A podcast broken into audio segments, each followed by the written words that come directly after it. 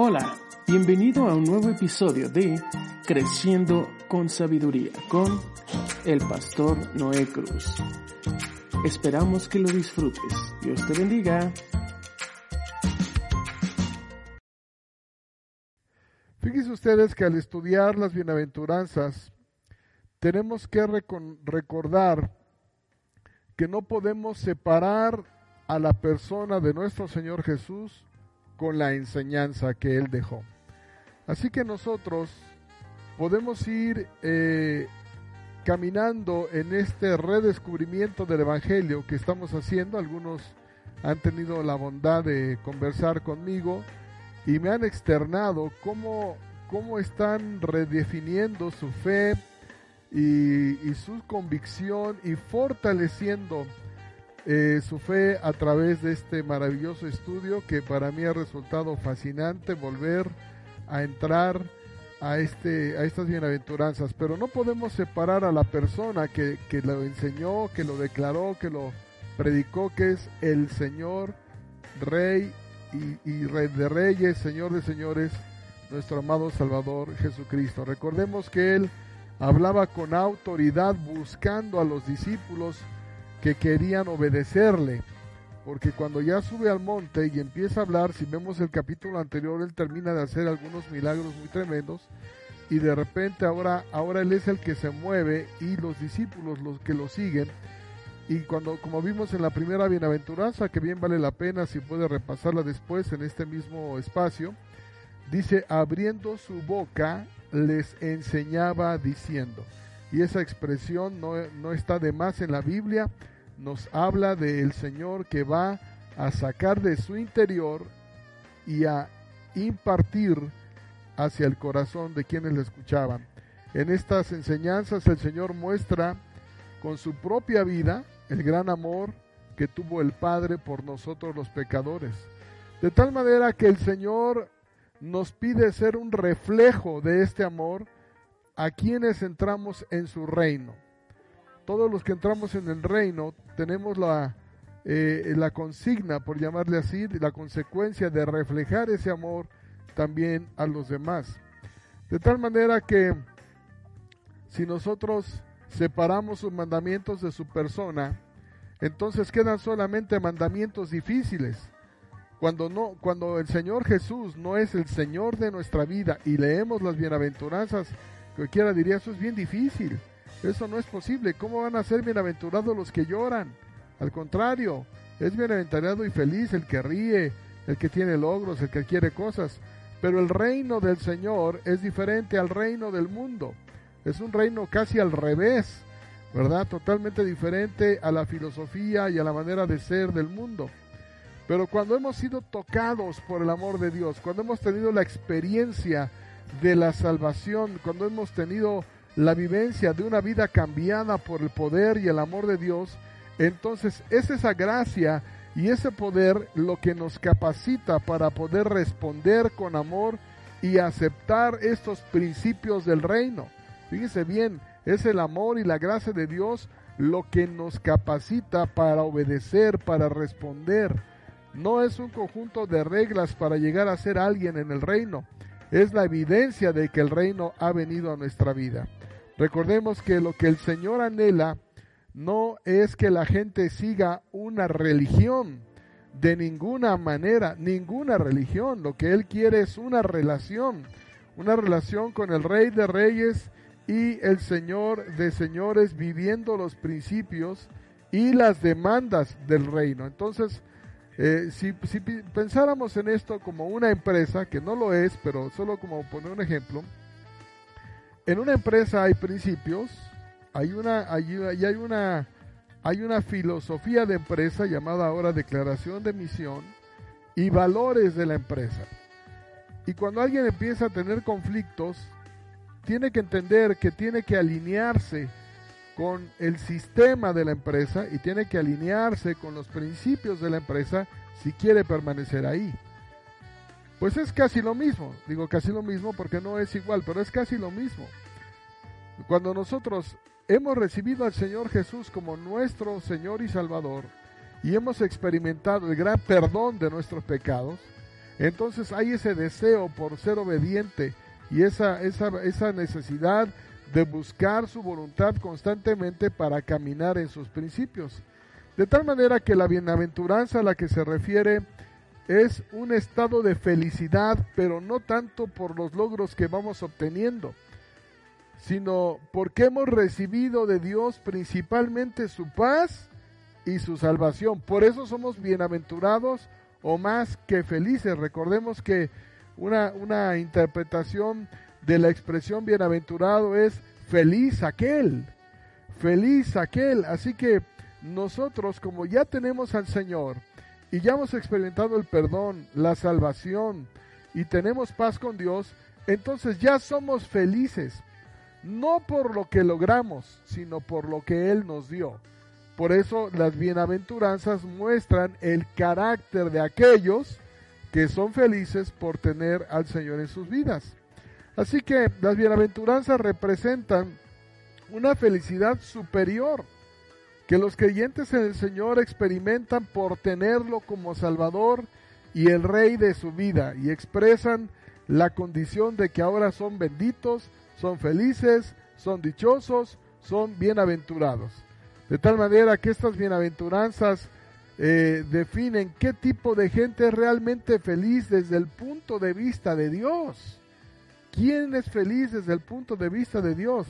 Por eso cuando, cuando una persona cristiana que ha tenido este encuentro con el Señor y esta relación va a morir, y lo puedo decir porque he estado cerca de muchas personas después de, de más de 32 años de ministerio, de ser pastor, he, visto muchas cosas, algunas muy tristes, otras muy, muy tremendas. Y he visto, me ha tocado despedir literalmente a minutos, a horas antes de partir a personas y he visto la gran diferencia, tristemente, ¿verdad?, en aquellos que no tuvieron una relación con el Señor y que se mueren con miedo o no se quieren morir o, y demás. Obviamente nadie se quiere morir, ¿verdad? Pero cuando ya es el momento, ¿Qué diferencia tan grande hay en aquellos que aún en la muerte son bienaventurados? Son más que felices y, pueden despedirse del escenario de la vida con una sonrisa, con no con resignación. Yo creo que el cristiano no se resigna, sino experimenta la paz de Dios, que es muy diferente. Alguien que se resigna con tristeza, con dolor o lo que sea, muy diferente a alguien que experimenta la paz de Dios todo el tiempo, particularmente en el día final de su vida.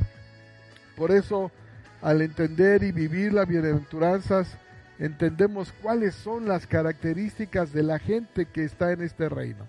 De tal manera que la bienaventuranza, ya yendo a, recapitulando un poquito los estudios que llevamos, es una condición, no un fin en sí mismo. En otras palabras, no es algo que buscamos, sino algo que recibimos. Miren, por ejemplo, un preso, antes de cometer el ilícito, estaba en la condición de ser libre. Y así nosotros, antes de conocer a Cristo y a su reino, estábamos en una condición de ser felices según nuestra opinión, según nuestros deseos, según nuestros logros. Que dicho sea de paso, no está malo tener logros, metas y avances. Es más, así debiera de ser. Pero lo que sí, lo que sí enfoca la escritura es que la felicidad, como Dios la ve, no depende de eso. Más bien el estado de felicidad y de, y de bienaventuranza que nos da el reino de Dios en nuestra vida nos capacita para ser emprendedores y para lograr grandes cosas con la ayuda del Señor. Por eso decía, dice la escritura, si Dios con nosotros, ¿quién contra nosotros? Todo lo puedo en Cristo que me fortalece. Yo sé que mi redentor vive. El Señor guardará mi camino, Él es mi pastor y nada me falta. Entonces, esa, esa mentalidad de nuestra convicción hace que podamos tener un carácter fuerte para ser grandes emprendedores y lograr grandes cosas tomados de las manos del Señor. Así que ahora nosotros, al conocer a Dios y tener esta relación, estamos en una condición de bienaventurado. Por eso ahora nuestra felicidad pues no consiste en poseer la verdad y conocerla. Fíjese bien lo que le voy a decir porque aquí ya vamos profundizando en el tema, ¿verdad? Nuestra felicidad como creyentes, ahora ya vamos a hablar como creyentes, no consiste en poseer la verdad y conocerla, sino en aceptarla y obedecerla, que es muy diferente. Y esa es la gran diferencia. Hay muchas personas que conocen la verdad, pero no la aceptan y no la viven. Especialmente, por ejemplo, cuando hay que perdonar, por decir un, ejemplo, ¿no? Conocen la verdad que hay sobre el perdón, saben de eso, pero no lo aceptan, no lo viven, les cuesta trabajo, por muchas razones, ¿no? Entonces, en lugar de aceptar las demandas de nuestro rey, que al final nos van a hacer felices de lo que nosotros, más de lo que nosotros podamos pensar u obtener solo con los logros personales, ya somos bienaventurados porque Él es nuestra felicidad. Así que ahora nuestra felicidad no significa que no habrá dificultades, no significa que no habrá problemas, no significa que no habrá lágrimas. Y eso es muy importante porque a veces se predica un evangelio un poquito mutilado en decir, tú entrégale tu vida a Jesús, Él es la solución a tus problemas. Pues no es cierto. Es la solución a tu problema principal que es el pecado y no tener paz con Dios. Pero las circunstancias difíciles van a venir y van a continuar en la gente que conoce a Dios y en la gente que no lo conoce. La diferencia es que ahora lo tenemos a Él para pedir sabiduría y tenemos normas, reglas, enseñanzas y, línea para conducirnos de manera exitosa en nuestras relaciones. Así que lo importante es que ahora lo tenemos a Él y que la felicidad depende de nuestra relación de intimidad con Dios, quien nos comparte su bendición y bienaventuranza como consecuencia de tener una relación con Él. Por eso es importante entender que Dios nos hace partícipe de su felicidad cuando nosotros creemos en Él. Por eso somos bienaventurados. Hemos recibido la bendición de Dios. Bueno, pues ya vimos tres bienaventuranzas. Eh, las bienaventuranzas tienen un orden filosófico, doctrinal cristiano muy importante. No se puede vivir la cuarta bienaventuranza que vamos a ver sin entender que somos bienaventurados los pobres en espíritu, porque de ellos es el reino de Dios. Ya tuvimos un amplio estudio sobre eso, o bueno, si no muy amplio, un buen estudio sobre lo que es ser pobre en espíritu, que, que en pocas palabras es entender que, que sin Dios no podemos vivir.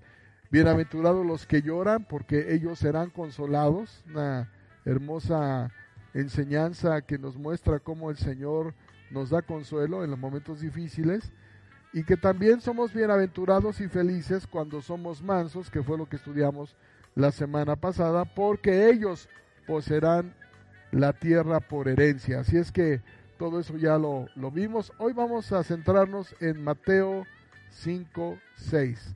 Mateo 5, 6. Eh, ustedes verán aquí en la parte debajo de la pantalla la cita bíblica. De todos modos, la puede ver en su Biblia, pero si quiere, para no distraernos y seguir platicando, aquí vemos la bienaventuranza. Dice claramente, bienaventurados los que tienen hambre y sed de justicia, porque ellos serán saciados. Bienaventurados los que tienen hambre y sed de justicia, porque ellos, fíjense, solo ellos serán saciados. Así que esta es la cuarta condición para ser feliz según el reino de Dios. Se trata de los hambrientos y sedientos. Otra revisión dice, Dichosos los hambrientos y sedientos de justicia, porque ellos serán saciados. De tal manera que Dios es la respuesta absoluta al gran vacío que hay en el corazón del hombre.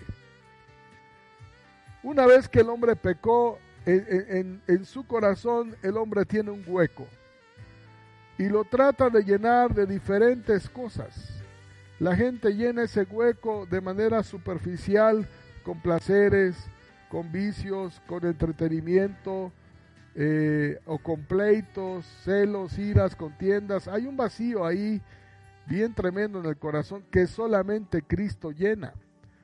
Por eso esta, esta palabra es muy interesante, lo que vamos a ir eh, compartiendo. Veamos, el hambre y la sed están relacionados con la experiencia del cuerpo humano. El hambre evidentemente es la gran necesidad de comer y es una sensación que indica que necesitamos nutrientes, que necesitamos alimentos. ¿Quién no ha sentido hambre? Qué tremendo cuando tenemos hambre. No sé usted, pero a mí se me sube lo cruz, me pongo de malas, me inquieto, se altera el organismo, Y si ya son varias horas o incluso días de hambre, bueno, las cosas se complican porque el cuerpo necesita alimento. Cuando alguien está enfermo, eh, una de las cosas que, que, cuidan mucho los médicos es que tiene que comer. Claro, le dan una, una dieta especial de acuerdo a lo que necesita por su enfermedad, por su condición, pero, pero si ya va superando la etapa crítica, lo primero que dicen es ahora tiene que comer, porque su cuerpo necesita el nutriente para que el organismo funcione y todo, todos los sistemas se activen. De la misma manera, la sed es pues la necesidad de humedad, la necesidad de agua, y la sed es el ansia, el ansia por beber. Podemos pasar tal vez algún tiempo sin comer, pero no sin agua, no sin agua. Es terrible estar sin agua, sin, sin humedad en nuestro cuerpo, y es causado por el instituto básico del humano, ¿verdad?, para beber. Sin embargo, aquí no se trata de la sed y del hambre física, eso es muy importante tenerlo presente, sino de justicia. Bienaventurados los que tienen hambre y sed, que en una palabra podemos decir necesidad. ¿De qué? De justicia. Y esta palabra usada por el Señor abarca dos aspectos importantes. Primero, el legal y segundo, el ético.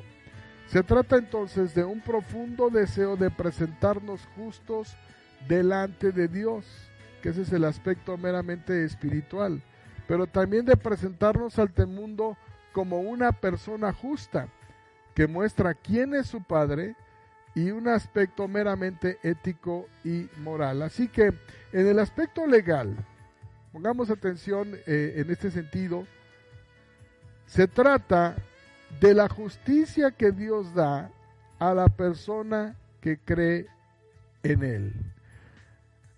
Cuando dice los que tienen hambre y sed de justicia, normalmente cuando hablamos de justicia, siempre eh, el, emblema de la justicia es una balanza.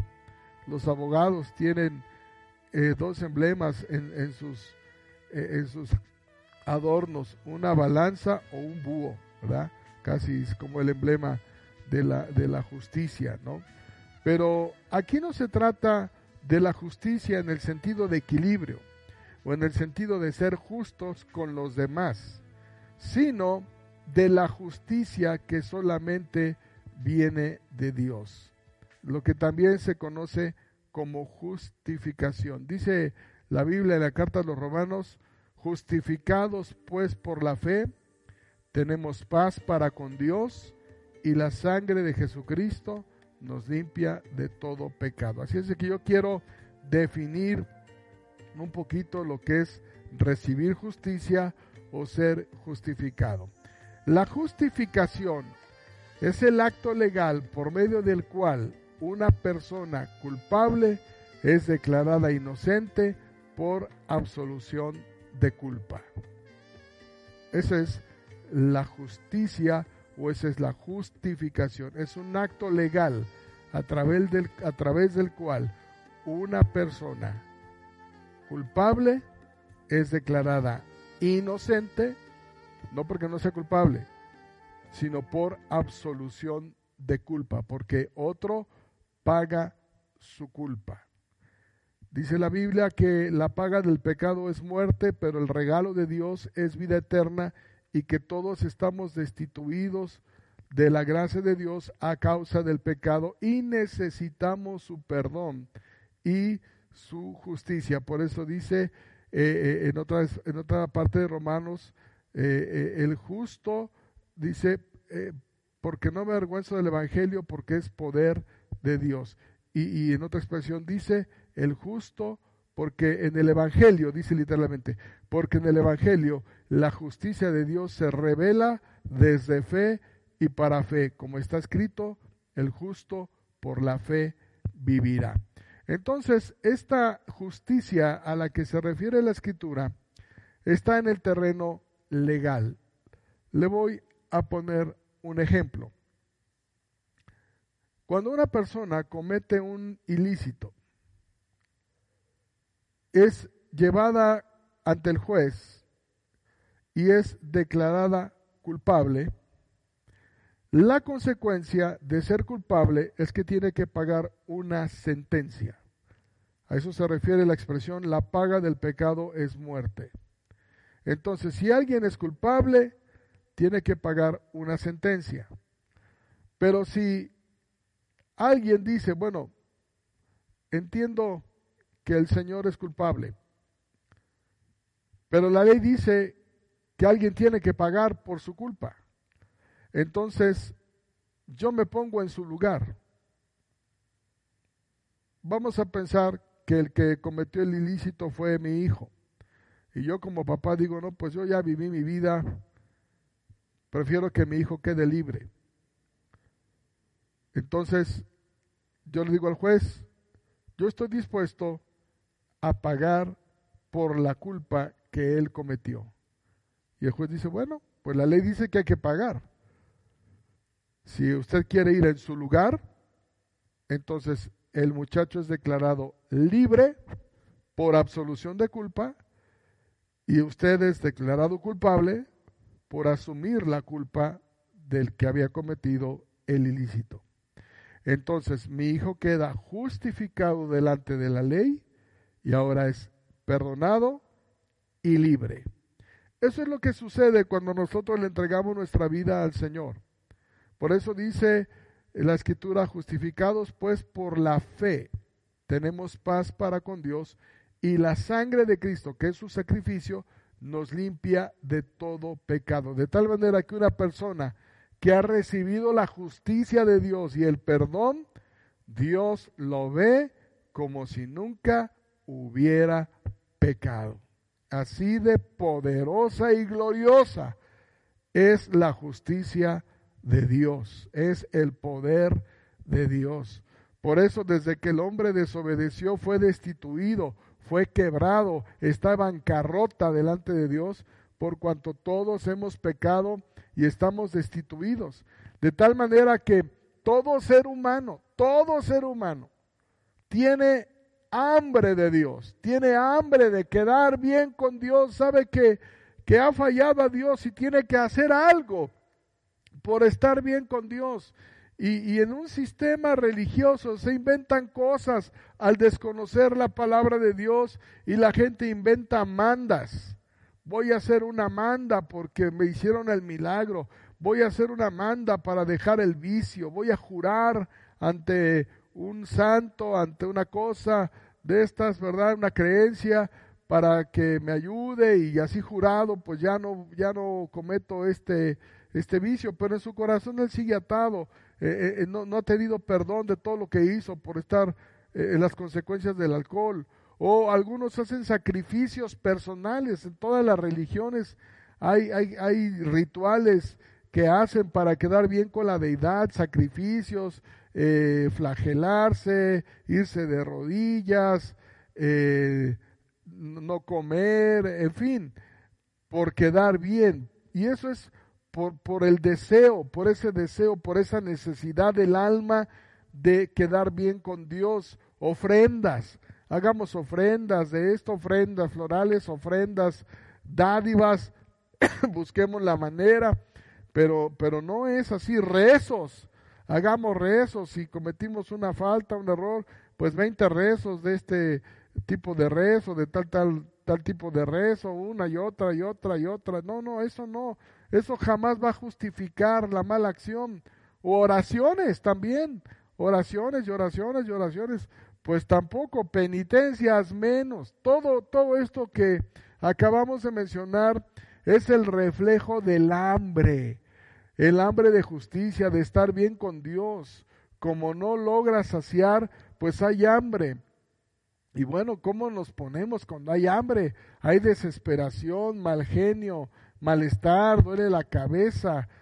Y, así andamos cuando tenemos hambre física, pero también así estamos cuando tenemos hambre espiritual, hambre de justicia, hambre de, de, saciar esta inquietud que la Biblia le llama pecado, ¿verdad? Todo lo que no es de Dios es pecado y el pecado es muerte, separación y una persona que no ha recibido el perdón de Dios está en bancarrota literalmente, tenga o no tenga recursos, tenga o no educación en su alma y en su relación con Dios, está quebrado.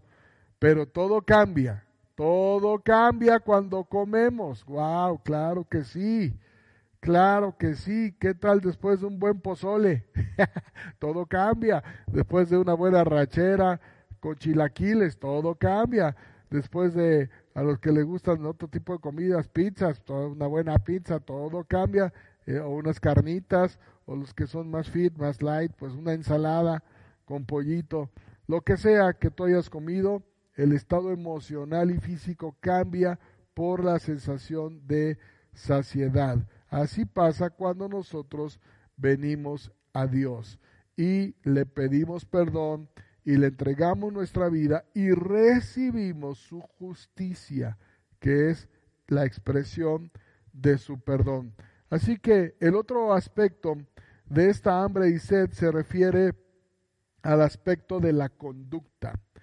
Es el profundo deseo de vivir de una manera justa tal y como Dios demanda.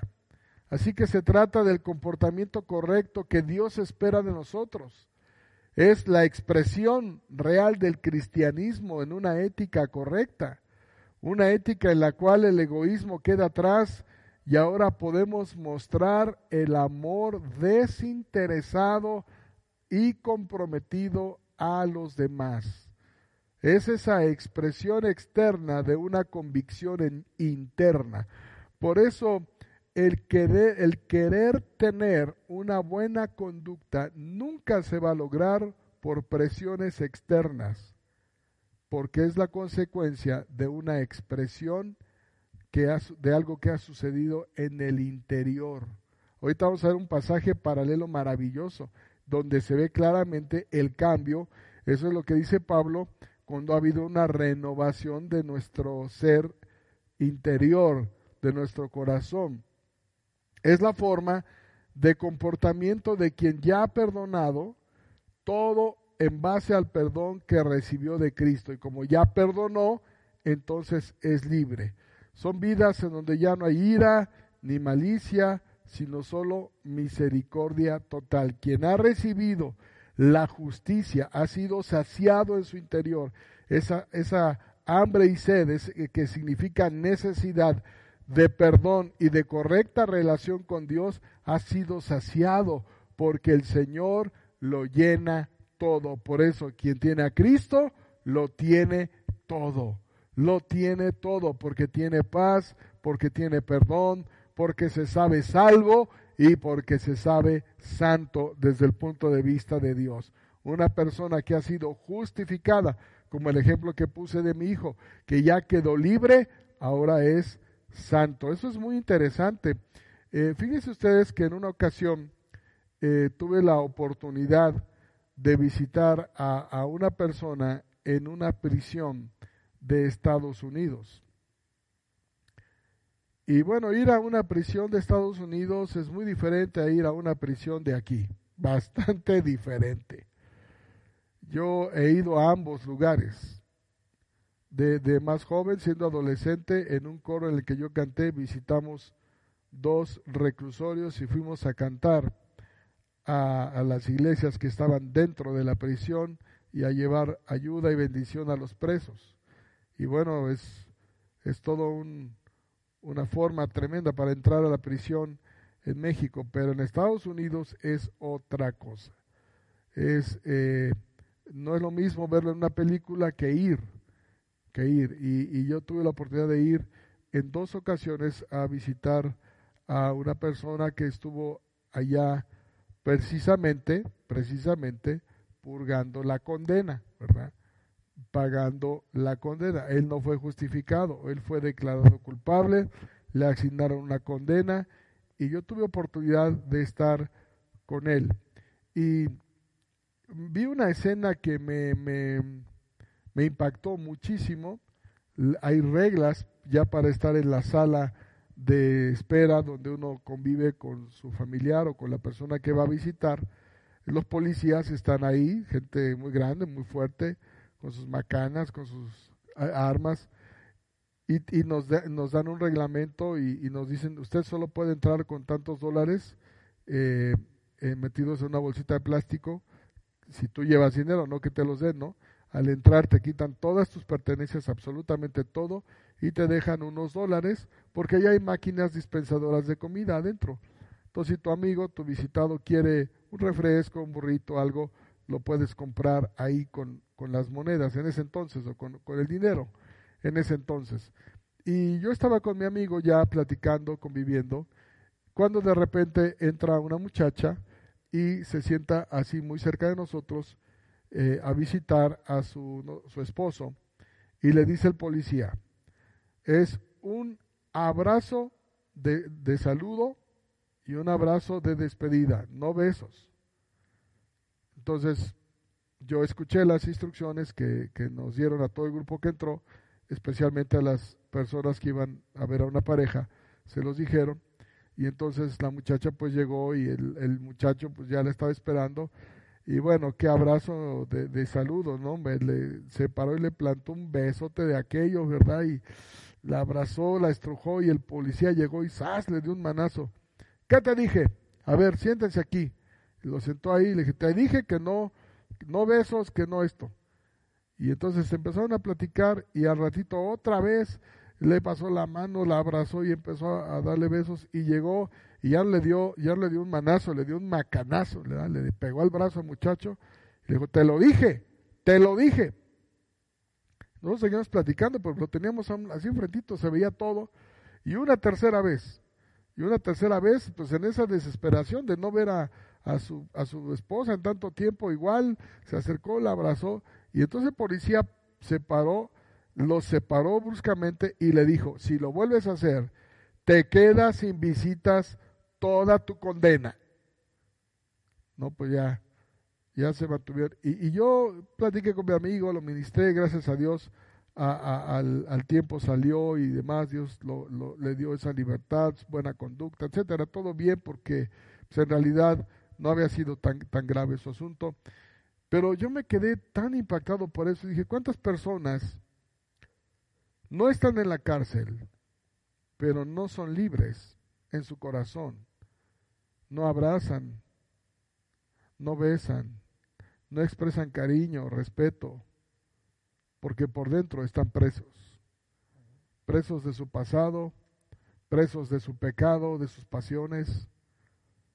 Pero una persona que ya sació eso, eso es tener hambre de justicia. Pero cuando alguien ya ha sido perdonado por Dios y ha recibido el amor de Dios, entonces se transforma de adentro hacia afuera y ahora expresa el amor con palabras, con hechos, con, con acciones físicas como eso. Veamos eh, cómo lo ilustra el apóstol Pablo, esto que estoy tratando de compartir, en la carta a los Efesios, capítulo 4, versículo 22, 24 al 32. Ahí ustedes también van a ir siguiendo la lectura. Dice Efesios capítulo 4, eh, esta, eh, el efecto que produce el haber sido saciados de hambre y sed de justicia. Dice el versículo 24, y vestidos del nuevo hombre, el hombre que fue perdonado y que fue justificado, creado según Dios, vean ustedes, en la justicia y santidad de la verdad. ¿Quién es la verdad? Jesús. ¿Quién es el camino? Jesús. ¿Quién es la justicia? Jesús. ¿Quién nos la da? Dios a través de Jesús. Entonces, una persona que recibe el perdón de Dios y que ha saciado el hambre y sed de justicia, ahora camina en esa justicia y en santidad de la verdad. ¿Cómo? ¿Cómo lo hace? Bueno, aquí está, dice el versículo 25, por lo cual, es decir, ya fue saciada tu hambre y sed de justicia y ya eres un nuevo hombre, ahora vestíos del nuevo hombre, ahora vístete de un nuevo hombre creado según Dios en justicia y santidad de la verdad. Por lo cual, versículo 25, desechando la mentira, fíjese, cambio, ¿verdad? Hablar verdad cada uno con su prójimo. ¿Por qué? Porque somos miembros los unos de los otros. Airaos, o sea, enójate, pero no peques. Y no se ponga el sol sobre vuestro enojo, que no llegue la noche y tú sigas enojado y le des lugar al diablo. Y vean ustedes qué cambio tan hermoso. El que hurtaba, el que robaba, no robe más. No dice robe menos, ¿verdad? El que robaba, robe menos, no. Dice el que hurtaba, no hurte más, sino, ahora vean, vean eh, eh, la polarización de la actitud, sino trabaje haciendo con sus manos lo que es bueno para que tenga que compartir con el que padece necesidad. Ese es el resultado de haber sido saciado. Otra actitud, ninguna palabra corrompida, groserías, albures, lo que sea, salga de vuestra boca. Maldiciones. Ya no. Ahora qué? Sino la que sea buena para la necesaria edificación. Es decir, ahora vamos a hablar no maldiciones, sino Vamos a hablar palabras que traigan, que, que agreguen valor a la persona, eso significa edificación, a fin de dar gracia a los oyentes, que la persona que ahora nos escuche se sienta bien con nosotros. Y no contristéis al Espíritu Santo de Dios, con el cual fuiste sellado para el día de la redención. Cuando uno cree en Jesús y le entrega su vida a Dios, Dios lo sella con su Espíritu Santo.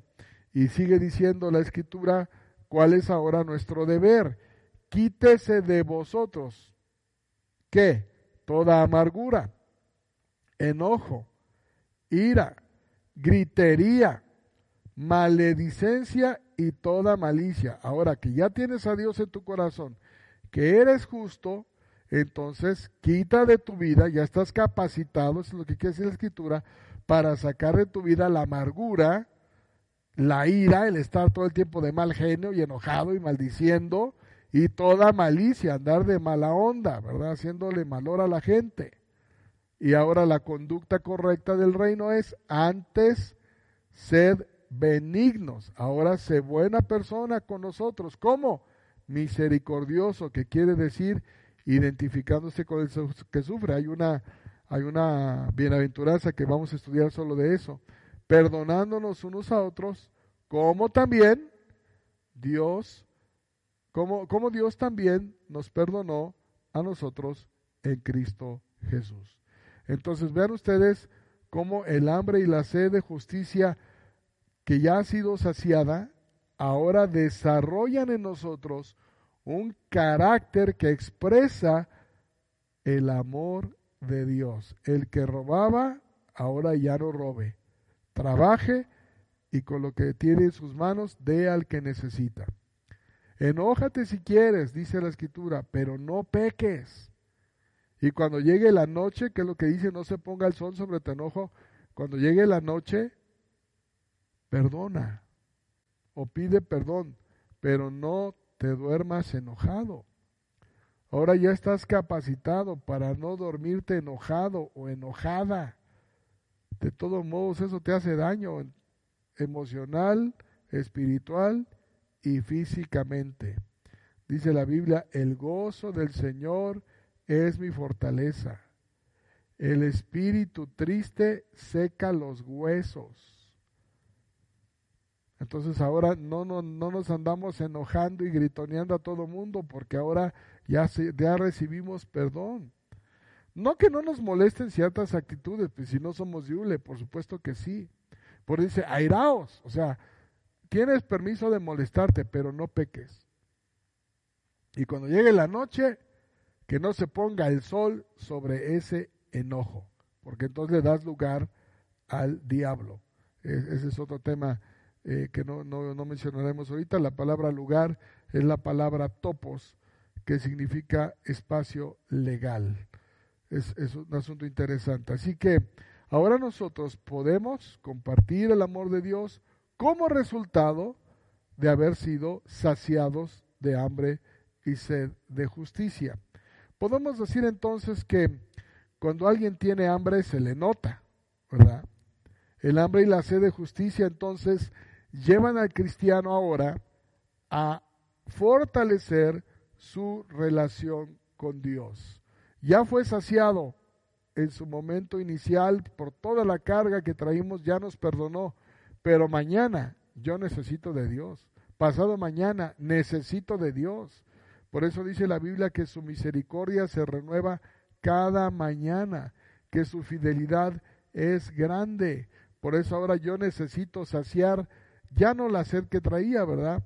Si alguien vino de un viaje, eh, eh, se quedó, un día nosotros tuvimos un, accidente en, un coche y nos quedamos toda la noche parados, se perforó el tanque de gasolina del coche en el que íbamos, en un vado, y, era cerca de Acapulco y bueno, por lo mismo pues no podíamos prender el coche, no, no había clima, un calor tremendo ahí toda la noche hasta que el, el mecánico nos abrió en la mañana, teníamos una sed bárbara, las tiendas cerradas, y cuando ya abrieron, pues ya pudimos tomar agua y teníamos mucha sed y mucha hambre, y, comimos y, y, bebimos porque teníamos mucha hambre. Ya después repararon el carro, llegamos a nuestro destino, y al otro día también tuvimos hambre, pero ya no la misma. Pero la necesidad sigue. Todos los días tú necesitas comer, todos los días necesitas beber, el que tiene hambre y sed de justicia, también necesita todos los días, todos los días de la palabra de Dios. Por eso, quien tiene esa hambre ahora, ahora ya no es un hambre de desesperación, sino es un deseo, es un deseo de estar con Dios, pues tiene un profundo deseo por leer la Biblia, por meditar y profundizar en la palabra de Dios, tiene un deseo sincero de darle atención diaria a la palabra, porque necesita ahora, ahora ese es su, ese es nuestro hábitat, es la presencia de Dios. Necesitamos adorar, necesitamos orar, necesitamos leer y meditar la palabra de Dios.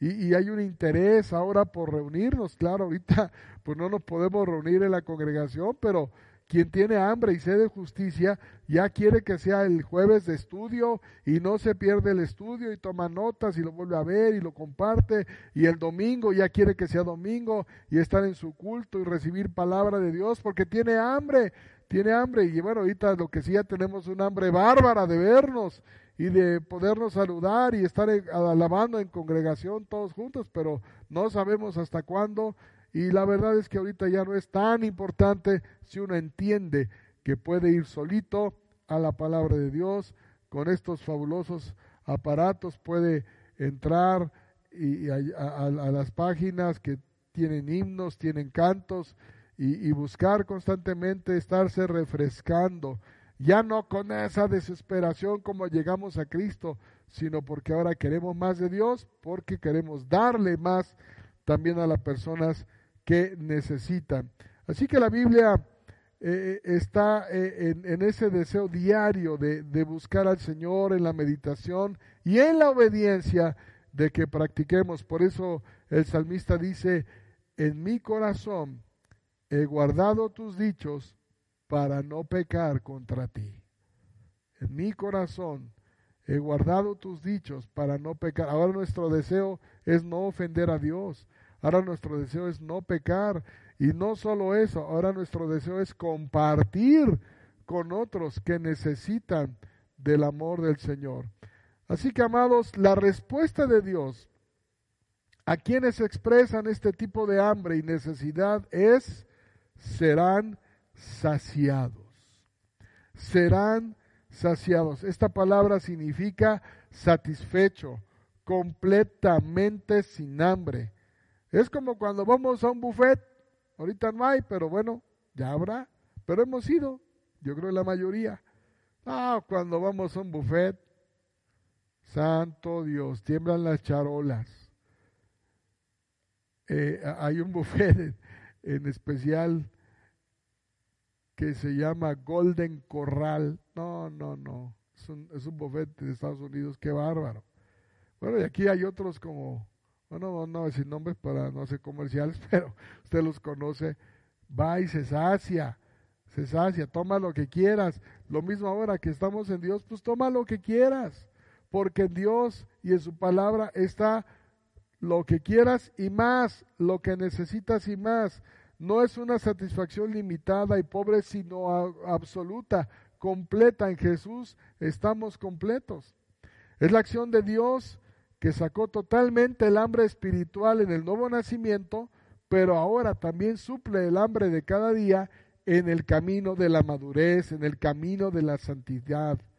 Creer en Dios entonces no es solamente tener una relación con un ser superior que está al tanto de mí, de mis necesidades y de mis gustos, y ya le pedí a Diosito que me dé esto, y ya le pedí a Diosito aquello, y ya le pedí que me ayude. No, no, no, eso no es, eso no es el cristianismo, eso es algo convenenciero. Va más allá. Se trata de otros aspectos. La relación con Dios es también responder al compromiso de santificación rodeado por un respeto reverente que es el temor de Dios que estudiamos cuando vimos el Salmo 34. Es ese temor reverente constante. También es que se produce un deseo y el poder para llevarlo a cabo en ese compromiso de obediencia sin limitación alguna, amplia y generosamente. O sea que ahora Cristo es la fuente inagotable que sacia tanto el hambre como la sed espiritual. Dice eh, eh, otra escritura eh, en Colosenses dice Pablo, porque en Él, es decir, en Jesús, habita corporalmente toda la plenitud de la deidad y vosotros estáis completos en Él, que es la cabeza de todo principado y potestad. Voy a pedir a producción que nos ponga este pasaje, Colosenses 2, 9 y 10 lo vamos a ver ahí juntos porque ya estamos concluyendo, pero es muy interesante esta verdad de la palabra de Dios, o si usted la, busca ahí, Colosenses 2, 9 y 10, es, es una verdad poderosa, es una verdad que nos muestra cómo con Cristo estamos completos, perfectamente completos. Lo voy leyendo dice, porque en Él, en Cristo, habita corporalmente toda la plenitud de la deidad y vosotros estáis completos en Él, que es la cabeza, la cabeza, aquí ya lo tenemos, dice, porque en Él habita corporalmente toda la plenitud de la deidad y vosotros estáis completos en él. Versículo 10, que es la cabeza de todo principado y potestad. Así que Cristo es la fuente inagotable de gracia, amor y poder. Quisiera terminar con una historia sobre la justicia muy interesante que nos muestra la evidencia de la justicia en acción. Esta es una historia eh, de hace muchos años, pero que fue una historia real. Fíjense ustedes que en el reinado de Federico, rey de Prusia, había un molino cerca de Potsdam que obstruía la vista desde las ventanas del palacio. El rey se paraba en la ventana del palacio para ver las praderas y veía un molino tremendo enfrente de su ventana. Entonces, enfadado, molesto por este estorbo en su residencia favorita, el rey mandó preguntar al propietario cuánto quería por su molino, que se lo vendiera y que él se lo compraba. Y el dueño dijo, por ningún precio. Así que el rey Federico se enojó y dio la orden de que el molino fuera demolido. El rey puede hacer esto, dijo el molinero, cruzando reposadamente los brazos. Ah, dice el molinero, pero hay leyes en Prusia y el rey no está por encima de la ley. y desde luego procedió legalmente contra el rey. ¿Y qué crees? Que el resultado del proceso fue que la corte sentenció al rey Federico a reconstruir el molino y además pagar una gran suma de dinero como compensación por los daños que le había causado. Así que, pues el rey se molestó, de momento se molestó, pero después tuvo humildad y dijo a los miembros de la corte, estoy complacido de encontrar que existen en mi reino leyes justas y jueces rectos. Estoy complacido. Pero después de un tiempo, hace algunos años que el jefe de la honesta familia del molinero, que había heredado legalmente la posesión de ese pequeño bien, se encontró en grandes dificultades económicas con motivo de las pérdidas que sufrió a causa de la guerra.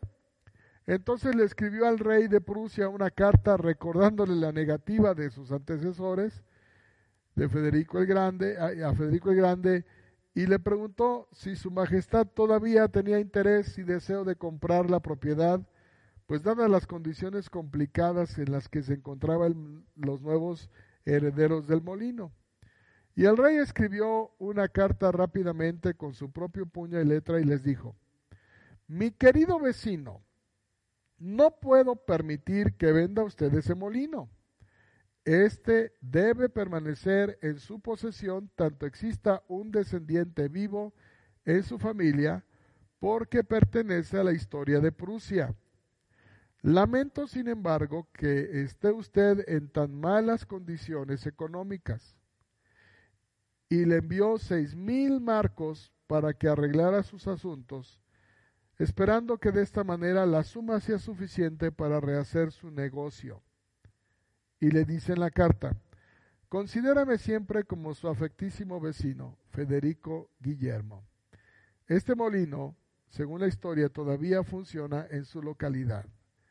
Fíjense ustedes, si un rey injusto pudo hacer esa acción, ¿cuánto más puede hacer Dios por usted y por mí? ¿Cuánto más podemos hacer nosotros que ahora al, haber recibido justicia y perdón podemos dar a los demás del amor y de la gracia que Dios nos ha dado? Así que yo quiero terminar con un pensamiento práctico.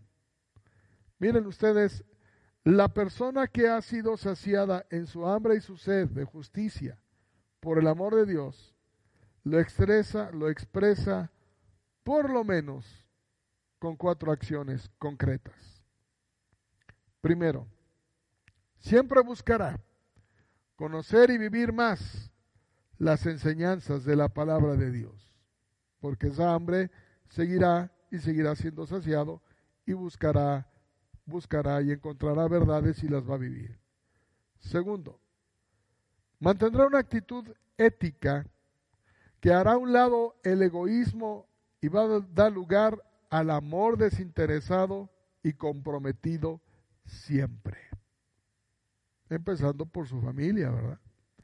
Un hombre que ha recibido, que ha sido saciado de su hambre y sed de justicia, vivirá un amor sin egoísmo y desinteresado con su esposa y comprometido con ella y con sus hijos y también una mujer. Y eso será maravilloso. Por eso en el hogar y en la familia tú necesitas a Jesús. En tercer lugar, una persona saciada de hambre y sed de justicia será una persona que paso a paso otorgará perdón al que le ofende porque ha recibido el perdón de parte de Dios. Y finalmente, alguien saciado totalmente en su corazón mantiene un estilo de vida sin ira ni malicia. O sea, tiene paz, tiene dominio propio y bondad, expresando bondad y no malicia. Así que, amados, pues esta bienaventuranza es densa, como dije al principio, maravillosa, poderosa. Si nosotros la abrazamos, la vivimos y la compartimos, vamos a ser bienaventurados, más que muy, muy, muy felices. Primero, porque tenemos paz con Dios, tenemos su perdón, pero ahora estamos capacitados para obedecer y darle al que necesita. Ahorita que hay tanta necesidad, amados, sin duda alguna, cerca de ti hay alguien con necesidad emocional, familiar, espiritual y económica. Ayúdele, ayúdele, ore por él y ayúdele. Si tiene dos kilos de frijoles, dele uno. No seamos egoístas y tacaños. No viva para usted mismo. Viva para los demás. Ayudemos a los demás, que es lo que seguramente Cristo haría en una pandemia como esta. Es una gran oportunidad. Podemos verlo como una pesadilla, encerrarme en mi búnker y, yo me cuido y ya. Y, o puedo también ver la necesidad de otros y dar. Si no tiene oportunidad de salir y dar, comuníquese con nosotros. Si usted nos dice, yo quiero dar una ofrenda para los que tienen necesidad, le doy mi palabra de hombre de Dios que se la vamos a dar. Le vamos a dar una esa ofrenda se va a convertir en una despensa para alguien que necesita. Los hermanos de la familia Getsemaní tienen la información cómo y poder ayudar a otros. Si usted la quiere, mande un mensaje directo a nuestra página y si quiere ayudar a alguien, le decimos cómo. Si no quiere salir, no quiere arriesgarse y quiere ayudar a alguien, denos una ofrenda. Vamos a ayudar. O díganos dónde está y pasamos por frijoles, por aceite, si no queda dinero. Ayudemos. Ayudemos a los que lo necesitan. Así que, amados, Dios me los bendiga mucho. Más ahora que tenemos esta riqueza de enseñanza, repásese todas las bienaventuranzas y nos preparamos para la que sigue, que también está maravillosa. No podemos despedirnos sin orar. Creo que he cometido ese error. Me, me, disculpo con ustedes. Yo necesito orar por ustedes y por mí para que Dios nos ayude. Hagamos una oración. Padre Santo y bueno, te damos gracias por la riqueza de tu palabra que es maravillosa y que nos ilustra el camino de, de cómo poder nosotros ser saciados y ayudar a otros también, mostrando la riqueza de tu reino. Bendice a todas las personas que vean este video ahorita y más adelante y cuando se comparta a mucha gente, que muchos puedan ser bienaventurados al ser saciados de hambre y sed de justicia. Te lo ruego, Señor, en el nombre de Jesús. Amén. Gracias por participar con nosotros en esta reflexión. Si te gustó este episodio, compártelo. No olvides seguirnos y escuchar todos nuestros podcasts anteriores. Te esperamos la próxima semana en un nuevo episodio.